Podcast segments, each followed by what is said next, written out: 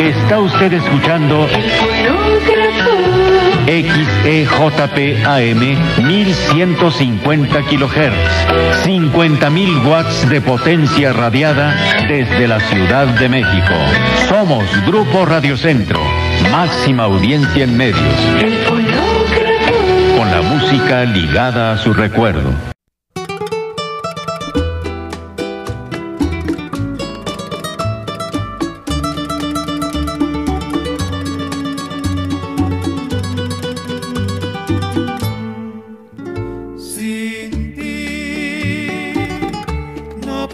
vivir jamás y pensar que nunca más estarás junto a mí. Sin ti, ¿qué me puede ya importar si lo que me hace llorar está lejos de aquí?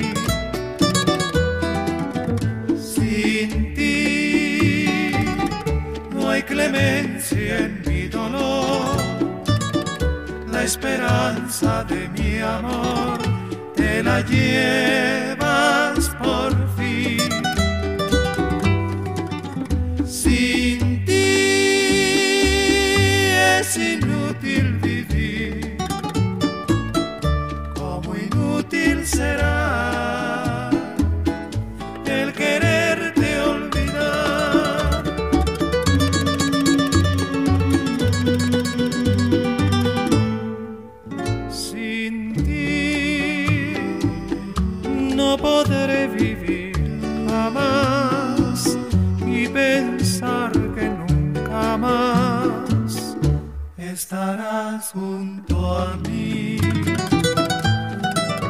Sin ti, ¿qué me puede ya importar? Si lo que me hace llorar está lejos de aquí.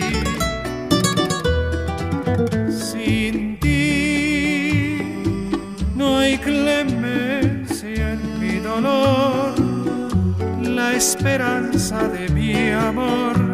Te la llevas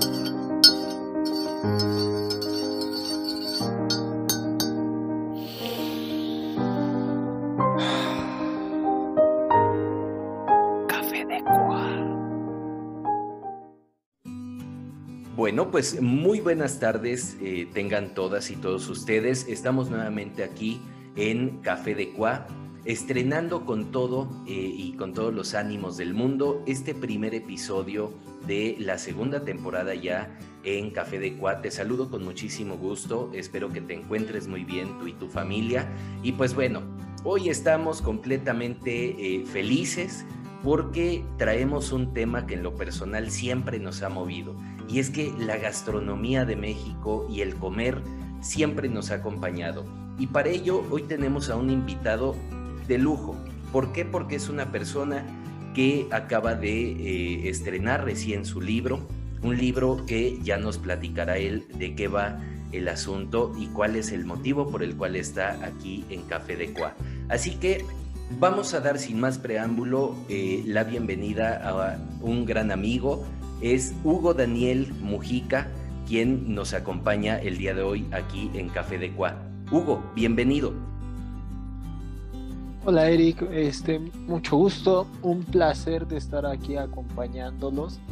Este, bueno, me presento, soy Hugo Daniel Mujica Nava, tengo 21 años, soy originario de aquí de la Ciudad de México.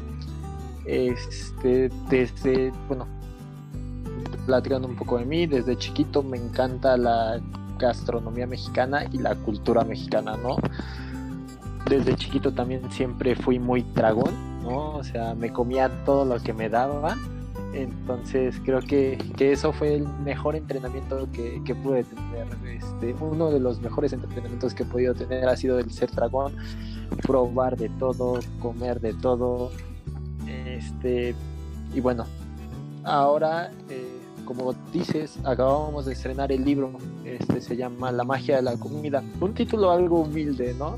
Perfecto. Este, es un libro de cocina mexicana, pero dándole otro enfoque, eh, un enfoque un poco más nutritivo para, sobre todo como hemos visto en esta época de pandemia, ¿no? Este, la nutrición es algo que hace falta en nuestro día a día y creo que este libro puede, puede ser muy bueno para eso, ¿no? Prevenir o controlar enfermedades. Perfecto, pues eh, más interesante, la magia de la comida. Creo que los que tenemos y somos de muy buen diente y eh, a los que nos gusta la, comida mexicana y la disfrutamos en todo su esplendor, pues creo que efectivamente se vuelve magia y, y lo que podemos degustar lo que podemos tener a través de la comida es parte de una historia eh, fundamental y tú le das ese giro.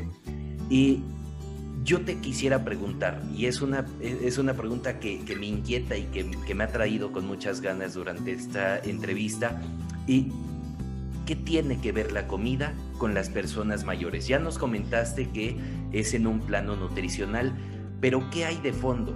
respecto a las personas mayores y tu libro? Bueno, mm, te platico. Yo creo que los adultos mayores son las personas que más saben de nuestra comida, ¿no?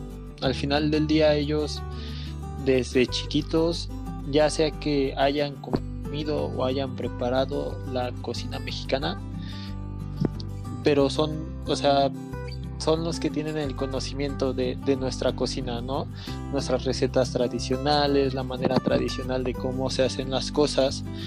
Y también, si somos honestos, hay veces que ciertos platillos, si se preparan de la manera tradicional, no son tan saludables como, como eh, tendrían que ser, ¿no? Por ejemplo, tomando justamente la época, ¿no? Los tamales se hacen con manteca de cerdo, ¿no? Y la manteca de cerdo es una de las peores grasas que se pueden comer. No niego que sea deliciosa, o sea, lo es, es deliciosa, no, no lo puedo negar. Pero no, no es muy sana para nosotros, ¿no? Y ahora, lamentablemente, nuestra población no es de adulto mayor, ¿no? Nuestros adultos mayores en su gran mayoría tienen enfermedades, ¿no? Que pues conforme ha pasado el tiempo, ellos la han ido adquiriendo, diabetes, hipertensión y demás cosas. Y no solo nuestros adultos mayores, lamentablemente la mayoría de nuestra población está así, ¿no? Por nuestra mala alimentación. Y no quiero decir, y no quiero crucificar a la cocina mexicana diciendo, no, es culpa para nada. La cocina mexicana tiene miles de platillos saludables y deliciosos, ¿no? Simplemente creo que lo que hace falta es divulgar un poco más este conocimiento, ¿no? Y es justo lo que intentamos con la magia de la comida. Perfecto, y sí, hablando al respecto de ello, justamente eh, se me viene a la mente, por ahí yo tengo en, mi, en mi, poder un, recetario ñañú de, la Sierra Hidalguense, y, y, bueno, es, es una maravilla porque justamente rescata, sí, hay algunos platillos que em, incluyen, por ejemplo, la manteca de cerdo, incluyen algunos alimentos que podríamos pensar que son inofensivos, pero que sin embargo tienen un, prejuicio hacia la salud. Pero sin embargo hay otros que son casi 100% naturales. Podríamos decir que incluso hasta, hasta son mucho más nutritivos de lo que hoy podemos encontrar dentro de la gastronomía actual mexicana. Y, te vas dando cuenta que esos son justamente platillos de, de antaño, ¿no? Que, se preparaban en la sierra, que se preparaban con lo que había a la mano y que utilizaban todos los recursos que, que te daba la tierra para poder realizar platillos que hoy por hoy se han quedado en el olvido y habría que intentar rescatarlos, ¿no? Efectivamente, por ejemplo, en la escuela para un examen este, de cocina mexicana tuve que hacer este tamales, ¿no? Era fue abierto, pero era de cocina prehispánica, ¿no? Para dar un poco de contexto, el cerdo viene de Europa, no, no es de aquí de, de América. Entonces, en esa época no había que la harina, que, bueno, de trigo, este, no había que la manteca de cerdo, no había muchas proteínas, ¿no? Entonces los tamales prehispánicos, algunos los hacían a base de hierbas, ¿no? Este, molían las hierbas, hacían sus molotes, los metían en hojas este, de, de tamal y las ponían a cocer, ¿no? O habían otros que ay, se me olvidó su nombre, perdón. Son unos tamales muy famosos chiapanecos que actualmente son dulces, se comen con lechera o cajeta. Este, en ese entonces eran salados. Lo único que hacía era tomaban los granos de maíz, los molían y así tal cual como quedaban, los agregaban a la hoja de tamal, pero en este caso no es no es una hoja seca como normalmente es, sino era una hoja de maíz de las verdes y así se ponía a cocer, ¿no? Entonces, si revisamos esas recetas, son recetas totalmente saludables y muy deliciosas que podríamos incluir en nuestro día a día para prevenir o contener enfermedades. Perfecto, y que es algo que, habría que poner mucha atención, ya que pues bueno, recordemos que México tiene por ahí un, un, honroso eh, tercer lugar, si no mal recuerdo, en obesidad eh, y principalmente, pues bueno, es la causa de, muchos conflictos que hemos tenido hablando también sobre este tema de la pandemia, que es parte de una, una de las situaciones que ha generado eh, mayor complicación en el proceso de, del COVID-19 y pues bueno, habría que entonces buscar y acercarnos a estos recetarios que abogan al 100% por una manera nutritiva de poder hacer las cosas. Bueno, retomando esta parte de, eh, sería muy bueno empezar a incorporar un poco del menú nutritivo que podemos encontrar en algunos recetarios, como es el, caso tuyo, ¿no? Eh, una recopilación de recetas que tienen que ver más hacia la parte nutritiva. Daniel, ¿qué podemos encontrar en tu libro? Uy, de todo de todo, de todo, un poco. De todo, un poco. Este, pueden encontrar postres, ¿no? Que eh, en lo personal yo soy fan de la cocina mexicana y sobre todo de los dulces, ¿no? toda esta parte dulce la amo. Pero aquí yo tengo un grave problema debido a que mi abuela es diabética, mi abuela de parte paterno y mi abuelo de parte materno era diabético también. Entonces yo ya tengo como medio boleto asegurado hacia la diabetes. Entonces no puedo estar comiendo dulce todo el tiempo por seguridad propia, ¿no? Entonces algo que a mí siempre me ha gustado es en eso de la gastronomía, trabajar con cosas dulces, hacer cosas dulces, pero dándoles un giro más sano. La azúcar entre más procesada, peor es para el ser humano, ¿no? y una de las de los mejores lugares de donde sacar algo dulce es la miel, este, el piloncillo que, no es no es tal cual la azúcar tan procesada, ¿no? Entonces recupero algunas recetas de un personaje histórico al cual bueno, a mí me, me, gusta sobre todo porque es como ella hizo justamente un primer recetario, por así llamarlo, sobre cocina conventual, en donde se enfoca más a, a dulces. Y ella ya era de la época, es, hablo de Sor Juana Inés de la Cruz, ¿no? Ok. Entonces me tomé el atrevimiento de tomar algunas de sus recetas, cambiar ingredientes y hacerlas más saludables, ¿no? Para, para, que nuestro, para que cualquier persona las pueda consumir, ¿no? pero realmente va enfocado más al adulto mayor. ¿no? Perfecto. Este, hay antojitos, ¿no? Hay tlacoyos, hay, o sea, antojitos que cualquiera diría, no, no, no, eso cómo va a ser saludable, ¿no? Pero en realidad lo son y son bastante saludables, ¿no? Que los lacoyos, que los guaraches, ¿no? Hay, hay platos fuertes, hay sopas, está la, por ejemplo, una sopa de lima de la de Yucatán es, es algo realmente saludable, ¿no? O sea, fui recopilando recetas que fui conociendo a lo largo del tiempo y en su momento también las elaboré yo y ahora me tomo el atrevimiento de, de cambiarlas para, para hacerlas más saludables y que se puedan comer en el día a día Perfecto. sin ningún problema. Perfecto. Digamos que entonces es un recetario no solo orgullosamente mexicano, rescatando una tradición mexicana que es el buen comer, eh, de una manera muy nutritiva, sino que también incluso es esta parte de cuidarme por medio de la comida, ¿no? Que es algo muy importante y que es algo que hemos olvidado, ¿no?